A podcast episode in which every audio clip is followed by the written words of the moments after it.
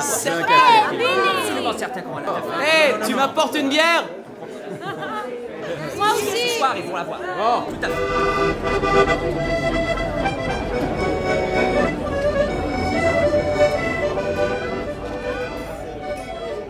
Salut à toi qui viens de cliquer sur ce podcast. Je m'appelle Odessa. J'espère que tu vas bien. Tu te souviens de ces longues soirées durant lesquelles, avec tes proches, vous vous retrouviez autour d'un verre pour refaire le monde Eh ben, embarrez-vous. C'est un peu l'idée. Ici, tu vas entendre le résultat de divers enregistrements que j'ai pu faire durant ces mêmes soirées avec mes amis, à échanger nos expériences, nos vécus, nos idées et ce que l'on trouve problématique. J'espère que tu vas en apprécier le résultat. Je te retrouve après. Bonne écoute.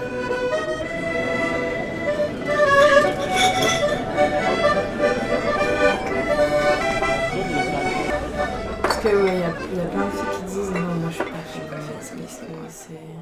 Je suis pas aussi extrême. Moi, je suis féministe radicale, donc ça veut dire que euh, euh, radical, ça veut qui prend les, qui prend, euh, qui va chercher dans la racine, donc dans le patriarcat, et donc évidemment le patriarcat est véhiculé par les hommes. Néanmoins, euh, on peut pas effacer euh, 50% de la population comme ça, et évidemment avoir des alliés, c'est utile.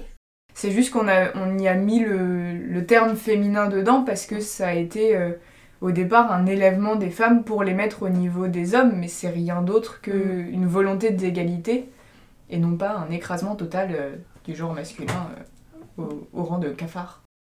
Le sexisme, tout simplement, genre. euh, je, trouve ça, je trouve ça dramatique qu'en France, dans un pays des droits de l'homme, ça soit encore comme ça, quoi. Ouais, mais le problème c'est que ça reste encore aujourd'hui le pays des droits de l'homme avec un petit H. Hein. Ouais. C'est pas changé. Donc euh, déjà ça en dit long. Moi, je rêve d'un monde où. Je- I have a dream. One day. Je rêve, je rêve d'un monde où euh, ouais, euh, tout le monde se respecte et qu'on puisse un peu être euh, plus libre sur ce qu'on fait. Moi, j'aime bien, j'aime bien pouvoir parler librement sans, sans avoir peur de blesser quelqu'un. Bah techniquement la déclaration des droits de l'homme et du citoyen c'est euh, C'est quelque chose qu'on a conservé encore aujourd'hui, qui fait partie de ce qu'on appelle le bloc constitutionnel. Donc en gros, c'est vraiment euh, les principes fondamentaux de la République française encore aujourd'hui. Il y a un, bail qui date de 1789, bref. Et, euh, et en fait, c'est quelque chose qui, qui, qui n'a jamais changé. Alors aujourd'hui, on en donne l'interprétation de droits de l'homme avec un grand H parce qu'il y a eu toutes les, révolu- les révolutions féministes, etc. Mais textuellement parlant, il n'y a pas... Enfin, je veux dire, il n'y a pas ce changement-là qui serait symbolique. Il y avait eu d'ailleurs, mais je pense que vous devez le savoir, genre euh, une, euh, une déclaration des droits de la femme et de la citoyenne. Olympe de Gouges qui s'est fait couper la tête d'ailleurs à cause de ça. des barres de. Mais ça montre bien quand même que foncièrement, du coup, c'est quand même une déclaration qui est profondément misogyne et encore aujourd'hui, on continue de s'y référer. Au départ, bah, j'ai toujours, euh, je me suis toujours considérée comme telle, mais je me disais, en fait, c'est pas féministe, mais humaniste. J'aurais plutôt tendance à voir des, des hommes utiliser, utiliser ça pour genre le récupérer et l'assimiler à une expérience que peuvent vivre. Non, moi je pense qu'humanisme c'est mieux quand même, tu vois. Parce que féminisme ça englobe, que les femmes et du coup c'est c'est euh, prétendre qu'il y a que des femmes qui se font battre et qu'il y a que des femmes qui sont sifflées dans la rue et qu'il y a que des femmes qui n'ont pas le droit de se mettre nues ou machin ou machin, tu vois. Alors que les mecs c'est pareil, hein, genre euh, je connais des mecs qui se font battre par le par leur meuf, tu vois, genre euh, Bah en fait, moi j'aime bien le terme d'humanisme, mais du coup ça voudrait signifier que, euh, que, euh, que toutes les féministes s'accorderaient à être dans l'intersectionnalisme. Parce que si t'es humaniste, du coup t'es pas que pour l'égalité entre les hommes et les femmes, t'es pour tout type d'égalité. Est-ce que les gens sont vraiment prêts à ça? Là, on est en train de parler de, de, de rétablir un équilibre. Et pour le moment, euh, ben, c'est pas équilibré plutôt du côté des femmes. Tout de suite, ça, ça rend invisible le- l'expérience de, des femmes en tant que femmes, en fait. C'est comme quand, euh, avec les questions raciales, tu parles d'universalisme, bah tout de suite, t'as un, cette espèce de, de gros pâté, tu caches tout derrière et t'es en mode, bah, on veut les mêmes droits pour tout le monde, sans préciser qui est tout le monde, et du coup, tu nies que les expériences quotidiennes, elles sont différentes en fonction de, de ton genre, tes origines, ta race et compagnie. Parce que c'est vrai que pour un homme, Mm. je pense se dire euh, féministe, c'est... euh, c'est plus compliqué dans le sens où dedans il y a femmes. Donc ils doivent se dire ouais c'est c'est pas forcément pour moi. Alors que juste quand t'es féministe ça, ça veut dire euh, tu vois que l'expérience des femmes dans la société est différente de celle des hommes et t'as envie que ça change. Non mais aujourd'hui ça fait bien de dire que t'es féministe, dans le gros même si tu l'es pas, le fait rien que de le dire, ça, ça passera bien. bah honnêtement pour en reparlé avec pas mal de personnes autour de moi ouais les gens ils voient tout de suite ça comme euh, limite un engagement et si tu dis que t'es féministe ça veut dire que comme si tu devais le prouver et qu'il y avait genre des actions qui étaient euh, des, des actions obligent pour être considérées comme féministes. Et euh, une fois, j'en parlais à quelqu'un, je lui ai dit, mais est-ce que tu es pour l'égalité homme-femme? Il m'a dit oui. J'ai dit, bah, coucou, t'es féministe, quoi. Pour moi, le féminisme, c'est du féminisme. En vrai, euh, les gens, ils aiment bien dire non, je suis pas féministe, je suis humaniste. Alors moi, ça me fait doucement rire parce que déjà, l'humanisme, c'est un mouvement du XVIe siècle, donc euh, c'est assez hors du temps. Et, euh, et non, le féminisme, pour moi, c'est juste euh, lutter pour le droit des femmes et pour, pour l'égalité. Et je vois pas pourquoi je voudrais changer de mot, quoi. La delphité. La Alors, je delphité. connaissais pas, ça c'est quoi? Eh ben, alors j'ai découvert ce mot il y a pas si longtemps que ça, mais j'adore le sortir à tout va, je trouve ça fabuleux. Si tu veux, la delphité, c'est c'est vraiment l'addition entre fraternité et sororité. Voilà. La delphité, c'est le soutien entre les frères et les sœurs. Mm. Adelph, ça veut dire frère et sœur en grec, il me semble. Il y a moyen. ouais. Comme siblings en anglais, mais ça, c'est un mot que nous, on n'a pas chez nous. On n'a pas de mot neutre pour euh, dire ces trucs-là. Je donner des étiquettes aux choses, c'est vachement important, mais euh, c'est une façon d'excuser le fait qu'on donne pas de solution au problème. Ou alors on peut en Ben, parler sans non, mettre de nom. parce qu'il y a des gens qui sont persuadés du coup que le féminisme c'est juste euh, des meufs trop chantes qui se rasent pas, euh, qui se rasent pas sous les bras, tu vois, euh, qui crient que les mecs c'est des connards et que qui se font battre, qui se sont fait battre, battre par leurs mecs euh, avant, tu vois. Genre il y, a- il y a des gens qui sont persuadés de ça juste euh, parce que le, le mot c'est féminisme. Et puis parce que le féminisme c'est pas spécialement très violent non plus, c'est juste un- une idéologie qu'on associe à un, es- à un extrémisme qui n'est pas nécessairement présent. Mais rien que, euh, ouais, en 2016 maintenant, euh, je vois qu'il y a beaucoup plus euh, de paroles, euh, enfin de gens qui, qui en parlent. Alors moi j'aime bien dire, enfin je l'ai, je l'ai pas pondu, hein, bien entendu, je l'ai entendu, mais dire que la parole ne se délie pas, mais qu'on commence à l'écouter. Et ça, ça, il y a eu un gros, un gros effet de boule de neige depuis le retour de MeToo là, il y a. Ouais. Absolument. Mais du coup, je voulais juste revenir sur, sur ce que tu disais.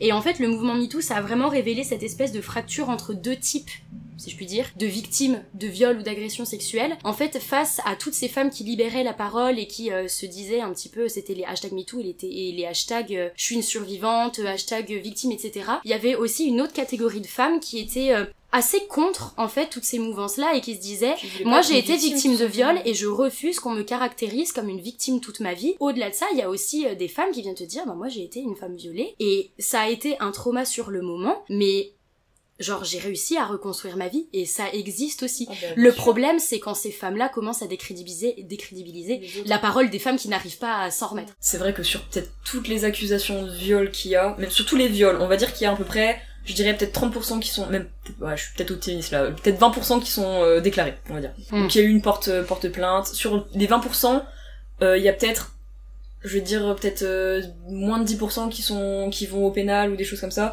Et sur euh, tout cela, il y a peut-être 2% qui sont, abou- qui, ont- qui aboutissent. Ouais. Et sur ces 2%, il y a quoi? Il y a 0,5% de menteurs.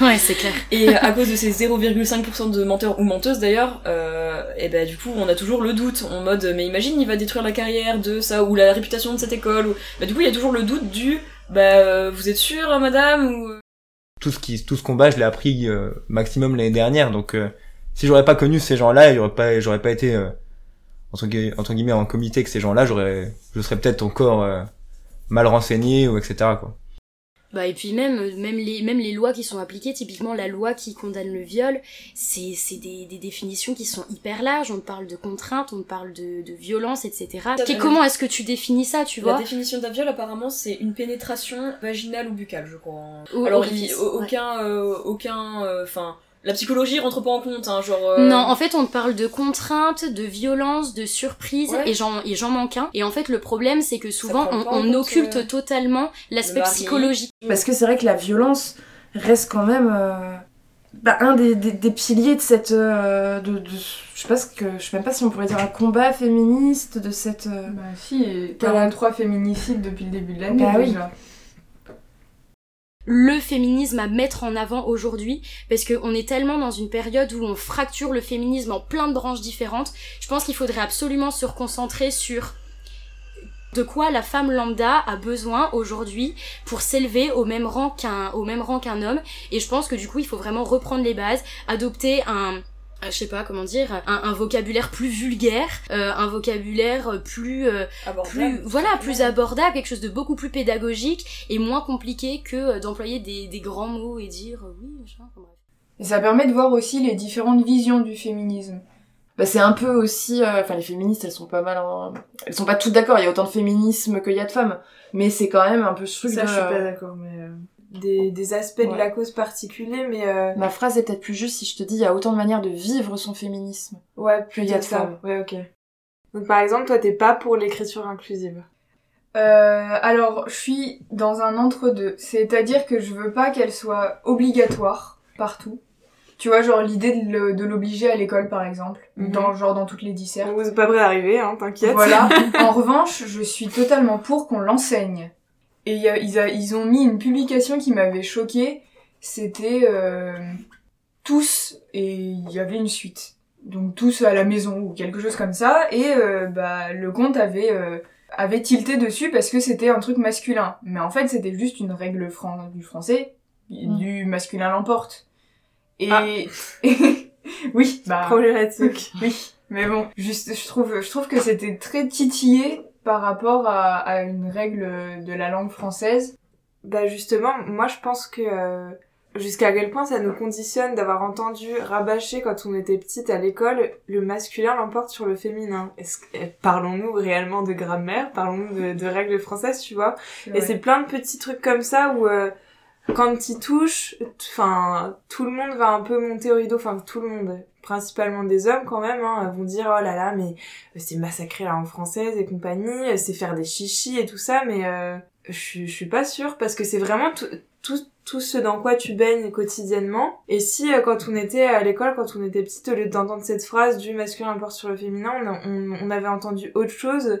Euh, par exemple, bon, on parlait la dernière fois de l'écriture euh, euh, pas inclusive, mais le fait qu'on dise que euh, c'est le masculin qui remporte sur le féminin Ouais. à la- alors dans Ouais. l'orthographe, tu sais, la grammaire, tu vois. Mhm. Bah rien que ça, les garçons ils charrient beaucoup les filles en mode euh, euh, ben euh, tu vois je suis Ouais. masculin donc moi je suis dominée à toi. Ouais. Bah rien que ça, tu vois la maîtresse euh, dev- elle devrait pas dire le masculin remporte toujours sur le féminin. Mhm. Elle devrait dire ben dans la dans la grammaire euh, enfin je sais enfin présenter Ouais. ça autrement rien que ça tu- ou euh, que les les petites filles qui fassent du sport puissent courir au- autant que les garçons qu'on dise ne plus euh, oh tu cours comme une fille. Hein, c'est pas tu cours Ouais. comme une fille, genre, c'est pas du tout ça genre euh, Enfin, les, les instituteurs et institutrices devraient déjà rien que agir sur certains mœurs euh, Et dans de le fait, sport. avoir des euh, formations. et des formations oui. aussi, parce que tous ne sont pas sensibilisés à ça, parce qu'en tant qu'adultes, eux aussi, ils ont une socialisation euh, primaire qui est finie et secondaire qui continue, auquel euh, ils ont toujours cette construction sociale ancrée en eux, les stéréotypes, euh, les préjugés, etc. qui... Donc forcément, s'ils sont pas sensibilisés eux-mêmes à ça, ils peuvent pas sensibiliser d'autres personnes. Avec euh, des débats tels que, bien que louables, mais tu vois, des débats par exemple autour de l'écriture inclusive, etc. C'est La, les- euh, femme lambda ne s'y, ne s'y, re- ne s'y c'est pas retrouve là, pas. c'est- Je sais pas, moi j'ai l'impression qu'il faut être un petit peu, un petit peu prudent parce que tu te rends pas forcément compte de ce que après t'enregistres quoi. Moi, j'ai, enfin, moi, c'est vraiment ce que j'appelle le féminisme bourgeois, c'est-à-dire vraiment le féminisme que toi tu peux soutenir en tant que, en tant qu'intellectuel, qui a vraiment déjà dépassé le stade de la déconstruction du. Alors, qu'est-ce que le féminisme, qu'est-ce que le patriarcat, etc. Et c'est déjà un, un effort de réflexion qui est déjà, euh, qui est déjà intense, et c'est déjà malheureusement pas à la portée de, de, de tout le monde et de toutes les femmes, parce que bah il y a l'impact de la culture, il y a l'impact de la famille, et à partir du moment où t'as pas euh, cette opportunité d'élévation, euh, je dirais culturelle et intellectuelle, c'est beaucoup plus difficile en fait déjà de te créer ton identité féministe à mon avis et en plus de ça de commencer à adhérer à des, à des euh, sujets comme l'écriture inclusive etc Je me dis comment est-ce que ça, ça joue sur ton subconscient, tu vois, des petits trucs comme ça, genre euh, qui, qui paraissent euh, être des chichis. Moi j'ai vraiment l'impression que c'est, c'est, ça peut participer à faire bouger les lignes en vrai. Bah, rien que le truc euh, hyper classique, hein, mais t'es une petite fille, on va t'acheter des poupées la couleur rose, et t'es un petit garçon, on va t'acheter des voitures de pompiers, et on va te faire ta chambre en bleu, quoi, genre euh, Ouais. c'est ça. Et un petit garçon qui va demander euh, une poupée parce qu'il trouve ça joli, ben ses parents ils vont péter un plomb en mode euh, Eh non, t'es un garçon, faut que tu joues Mais- au foot. euh. Pareil, c'est comme les blagues. euh, Ça aussi, on en avait parlé. Les blagues sexistes. Bah, moi, honnêtement, ça, Ça pareil. dépend de qui ça sort. Bah, moi, je trouve que ça dépend pas du tout, même si c'est des meufs qui font des blagues sexistes. Une, une serait à la cuisine et l'autre euh, dirait genre ah ouais fais-moi à manger femme tu vois ce genre de trucs qui ne sont pas drôles en soi Des, des vannes comme ça, en vrai, tu peux vanner sur plein d'autres trucs que le sexisme ou euh, dans, le, dans la même veine, les blagues racistes, ça pareil, c'est euh, 0% hors de question. Euh, on fait des vannes sur les filles tout le temps, genre en mode les, les filles elles restent à la cuisine et tout, jusqu'à quel point c'est une vanne et à partir de quel moment tu sais, tu sais plus trop ce que c'est en fait. non mais c'est ça c'est le principe de euh, bon, cette phrase est un peu ignoble mais on peut rire de tout mais pas avec tout le monde Euh, Moi, je, moi je, vraiment, je pense qu'on peut pas rire de tout. je sais que il y a des blagues, par exemple, que je pourrais faire avec des amis que je ferais, que je n'aimerais pas entendre de la bouche d'autres personnes. Et en fait, je vois ces blagues-là, c'est les blagues de beauf. Alors moi là je suis en train de refaire dans ma tête, il me semble que je- j'en fais pas. Après je suis très nulle en blagues. ça va pas aider. C'est peut-être pour ça. C'est peut-être pour ça. Mais si c'est le cas ou si même j'en entends, déjà faut que je le prenne au 26e degré. Mm. Parce que sinon c'est pas possible. Et ou alors c'est sorti avec une ironie pas possible. Voilà. Que tu, que tu sais quel groupe euh, t'as autour de toi, je pense que tu peux faire ce genre de blague sexiste parce que tu sais que c'est faux et que c'est pas ce que tu penses au fond. C'est vrai que je, peu importe qui c'est, je l'accepterai pas d'un homme. Enfin, moi, je trouve que c'est c'est nul. Genre, ça me fait pas rire. Ça, me fait pas rire. Je trouve ça problématique en plus, quoi. Et d'autant plus quand t'es euh, dans t'es dans un moment où il y a des filles et des garçons. Je vois ça un peu comme les blagues que tu fais, genre sur tes traumas de quand t'étais enfant ou sur euh, ton euh, état mental. Pardon, mais mon humour est entièrement composé de ça. Et je me dis que du coup, c'est un peu le même principe avec les blagues sexistes, c'est tu sais que c'est faux, tu te rends compte de ce que tu dis et d'où cette blague provient, parce que du coup, il y a la connaissance derrière quand tu l'utilises d'une bonne manière de euh, la société qui derrière n'est pas bonne et pas euh, qui a un fonctionnement qui dérange. Et, euh, et en ayant ces connaissances-là et les personnes avec qui faire la blague, je trouve que ça passe. Ça aussi, j'en ai discuté avec des mecs et il y a des mecs qui disent Mais attends, euh, moi, si je fais une vanne sexiste à une meuf et qu'elle rigole, je vois pas le problème. Bah oui, mais est-ce qu'elle rigole parce que ça la fait rire? Est-ce qu'elle rigole parce qu'elle est habituée à rire et qu'elle se pose pas la question? Est-ce qu'elle rigole parce qu'elle sait pas comment réagir autrement et juste qu'elle sait pas se positionner, qu'elle a pas envie de plomber l'ambiance si vous êtes à une Qu'elle soirée ose pas répondre, qu'elle euh, ose pas répondre, qu'elle ouais. se sent pas de dire euh, et qu'elle voit pas pourquoi c'est c'est dérangeant aussi, tu vois. Et en fait, c'est ça le, le truc, c'est que j'ai l'impression que si on fait un peu toujours les mêmes vannes sous couvert de c'est de l'humour, on voit pas ce qu'il y a de vraiment dérangeant derrière. On voit pas que ça correspond à des à des vraies réalités. Derrière, il faut aussi euh, oser prendre la parole. Et Mm. ça, c'est un autre problème chez les femmes, c'est qu'on a souvent entendu s'il y a un homme qui parle, on se tait. Par exemple, dans les dans les médias, je pense par exemple aux émissions de sport. Je suis pas férue de sport, j'en regarde pas énormément et tout, mais j'ai souvenir de trois fois d'avoir vu euh, sur des plateaux comme ça quand il y a des femmes et des hommes, euh, les femmes qui parlent de sport, on, leur coupe quand même très très rapidement la parole. Hein. Honnêtement, euh, tu sens qu'elles sont beaucoup moins écoutées que que les hommes. Ça pour le coup dans les médias, c'est c'est vrai que c'est un truc qui se qui se ressent quand même. On, on, on parle pas trop fort, on rit pas trop fort. On laisse les hommes parler politique et nous on va parler chiffon dans la cuisine. Voilà. Et pourtant, je pense qu'on n'est pas capable de citer euh, deux grandes cuisinières, Ouais, alors vrai. que deux grands cuisiniers, on en est, euh, on en est capable. Ils ont du mal un peu hein, d'être réduits au, au statut de père. Alors que les mères, c'est vrai qu'elles se qualifient beaucoup en ça. Après, on oublie que la mère, c'est aussi une femme, c'est aussi une travailleuse, etc. Ouais. Mais elles se qualifient, quand elles viennent d'avoir un bébé surtout, elles se qualifient comme mère. Mhm. Genre, euh, quoi, tu fais quoi dans la vie Euh, Je suis mère. mère. Et l'homme, c'est tu fais quoi dans la vie Bah, je suis euh, comptable, je suis prof, je suis machin. Et c'est vrai que les hommes, niveau dignité, je pense, niveau honneur, un peu de dire, Mhm. euh, ils se qualifient pas que comme. Ils, ils- très peu comme père. Enfin, Mhm. c'est surtout comme, en tant qu'homme qu'ils se définissent. Ouais. Et euh, rien que ça, niveau euh, mentalité, tu disais que ouais, faut ait une évolution. Pourquoi, malgré nous, on a des petites pensées, on a des petits jugements qui viennent comme ça? Parce qu'on a été habitué à penser comme ça, parce que euh, la société, elle est faite comme ça. Donc c'est dans tous ces petits trucs qu'il faut déconstruire au quotidien. Et après, euh, bah peut-être que nous, le discours qu'on aura euh, avec les générations suivantes ou les personnes autour de nous, ce sera différent de nous, ce ce qu'on nous a dit quand on était euh, petite. Même si toutes les femmes n'ont pas d'enfants, hein, on- qu'on soit clair, et qu'elles ne sont absolument pas obligées d'en avoir, il y a quand même beaucoup de femmes qui en ont. Et Ouais. donc le fait qu'elles prennent un congé euh, maternité, etc., ou qu'elles demandent le temps partiel, etc., donc ça fait que des fois il y a beaucoup de femmes, par exemple dans les Gilets jaunes, on a vu qu'il y avait beaucoup de femmes qui revendiquaient ne pas avoir un salaire ou un- une retraite suffisante. J'ai travaillé toute ma vie, euh, vous avez vu le, le- la retraite que je gagne, etc., mais à côté de ça, ben, elle a eu euh, beaucoup de congés maternité, elles ont pris un temps partiel pour s'occuper de leurs enfants, par exemple le mercredi après-midi, au lieu de la mettre, de les mettre à la garderie. C'est un Mhm. choix professionnel, tu vois. Je sais que ma mère, moi, elle m'a, elle a pas pris de congé maternité, elle a pris le strict minimum, après elle est repassée, elle est repassée au travail. Mhm. J'ai été gardée euh, par des nourrices, j'ai été gardée par la garderie, j'ai été Mhm. gardée par... euh, Du coup, c'est vrai que, ben, en étant petite, c'est vrai que mes parents m'ont pas trop gardée. Et, euh, et c'est un choix professionnel que elles ont, que mes parents ont fait pour euh, avoir une stabilité financière. Tu vois. Ouais. Et euh, du coup, c'est le fait que l'égalité du coup homme-femme, pour moi, elle sera jamais complètement atteinte pour des raisons notamment biologiques, je parle, hein, Mhm. biologiques. Le, le système, le système patriarcal en entier, en fait, c'est c'est construit autour du concept de maternité et on s'est vraiment arrêté à ça. Et tu l'as très bien dit tout à l'heure, une femme à partir du moment où elle devient mère, t'as l'impression qu'elle est plus que ça. Le fait que là, il y a, là, il y a une loi qui était encore ancrée, peut-être pas dans la constitution, je veux pas dire de bêtises, mais vraiment euh, ancrée dans les lois françaises, euh, que les femmes ne pouvaient pas aller sur la voie publique autrement qu'en jupe. Ouais. Et elle a été été supprimée en supprimé super tard. 2012. Ouais. 2012. Mm, mm, mm. Et 2012, les gars, genre, c'était il y a moins de 10 ans, quoi.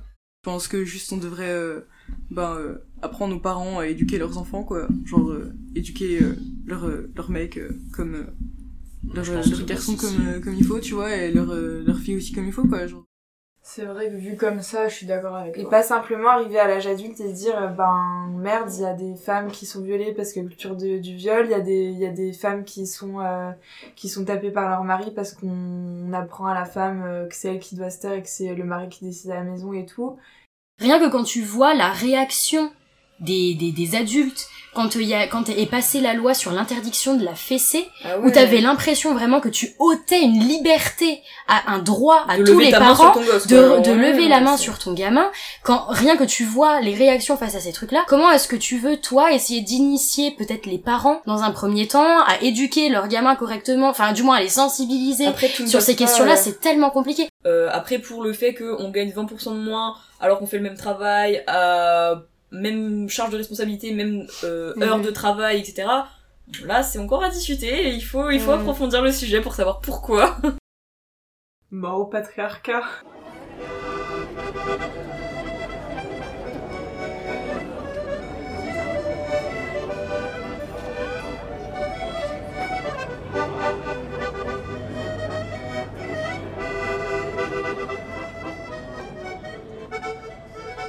Voilà, c'est la fin de cet épisode.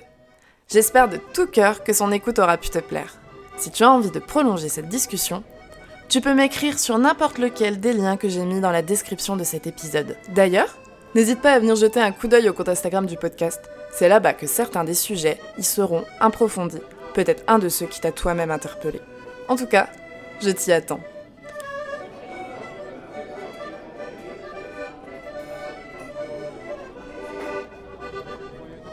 Si tu es resté jusqu'ici, c'est peut-être aussi que tu as envie d'aider à soutenir le podcast.